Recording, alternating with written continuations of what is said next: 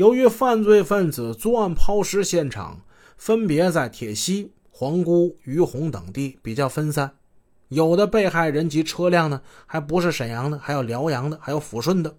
现场没有任何比较有价值的侦破线索，这些案子一个个都成了难解之谜。有的被害人的尸体被扔在后备箱，有的尸体呢，直到案发之后都没有再被找到过。为啥找不到了呢？是因为这帮人杀的人太多了，他们也记不住了。放下警方如何破案不说，咱们再说几名犯罪分子。孙德林跟王文旭二人的关系近一段时间比较紧张，产生了矛盾。在孙德林眼中，王文旭这个后入伙的家伙呀，脾气比较固执，刚愎自用，有的时候不听他的调遣，另搞一套。而在王文旭眼中呢，这孙德林呢，他自持身高体壮，在抢劫过程之中总是冲在前面。凡事呢，总爱说上句硬冲老大。于是，当策划抢劫行动时，他们俩的意见每每发生碰撞，而且呢，各不相让，还争得面红耳赤，不欢而散。汪家人在中间说和，也无济于事。在汪家哥俩来看，这个团伙里呢，没有王文旭是可以的，但是没有孙德林是不行的。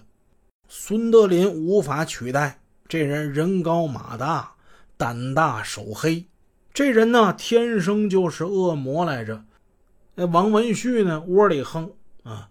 作案的时候，俩王文旭也抵不上一孙德林。这样的王文旭呢，在这个团伙之中就逐渐被疏远、被边缘化。随着王文旭的淡出，另一个人开始渐渐取代了他原有的位置。这人不是旁人，就是孙德林的三弟，姓孙，叫孙德松，人称叫老三。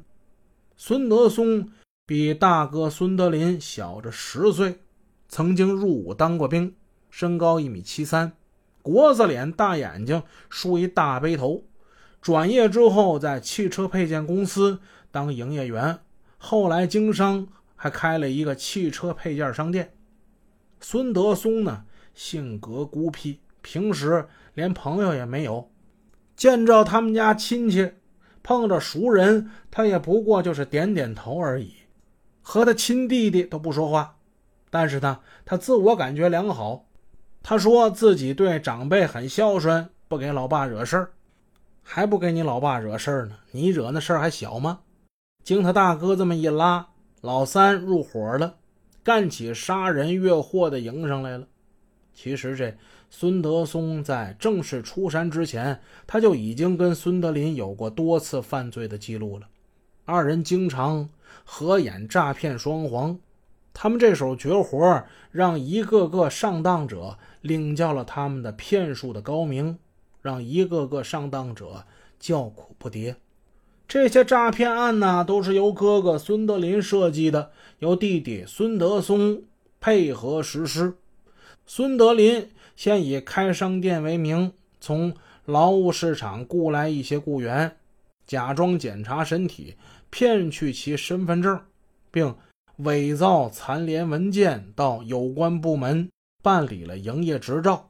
还有一些手续需要盖章，孙德林就白天去看，夜里去盗，居然用这种独特的方式把所谓的大印全都盖全了。